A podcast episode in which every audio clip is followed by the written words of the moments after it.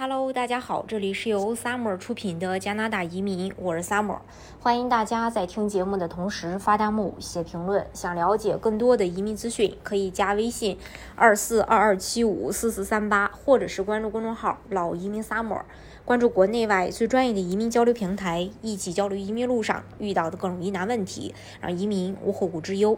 想要移民加拿大，语言是首要面临的问题，而且。在很多项目当中，语言也是最基本的一个申请条件。语言分数越高，在申请移民时也越有竞争力。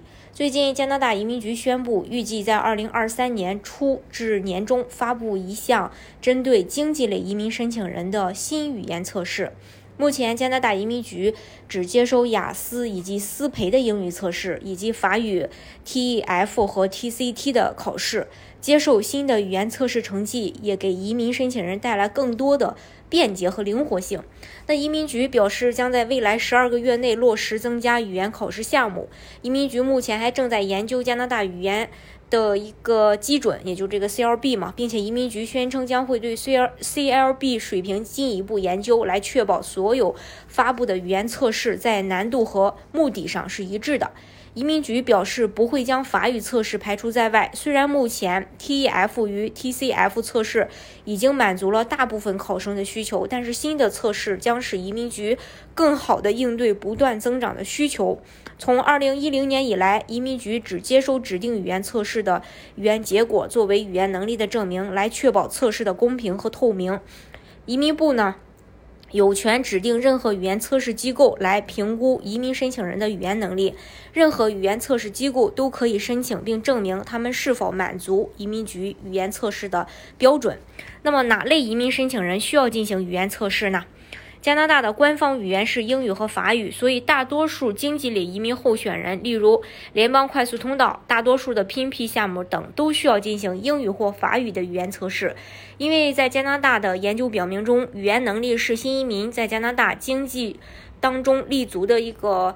呃，决定因素。通过家庭类和难民类的移民不需要进行语言测试，因为他们是出于人道主义目的而进入的加拿大。申请加拿大公民身份时，十八到五十四岁的个人需要证明他们的英语或法语能力。他们可以提交语言测试的结果，或以移民局批准的其他方式来证明他们的语言水平。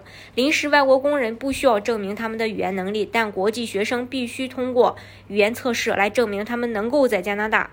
的这个学术环境当中更好的学习。目前移民局还没有表明会为经济类移民呃的申请人增加哪些语言考试，但是呃相对来说能增加对大家来说呃肯定会是好事儿，因为你的语言的这个考试种类承认的越多，那对大家来说可以选择的这个语言考试种类就越多。那你像澳大利亚，它雅思、托福、PTE 还有这个。剑桥英语等等一些，它都是承认的。所以，呃，加拿大呢，目前只承认思培和雅思，就是对英语来说，这个对大家来说是一种限制。但是不管怎么样吧，期待这一天早日到来啊！今天的节目呢？就给大家分享到这里。如果大家想具体的了解加拿大的移民政策的话，可以加微信二四二二七五四四三八，或者是关注公众号“老移民 summer”，关注国内外最专业的移民交流平台，一起交流移民路上遇到的各种疑难问题，让移民无后顾之忧。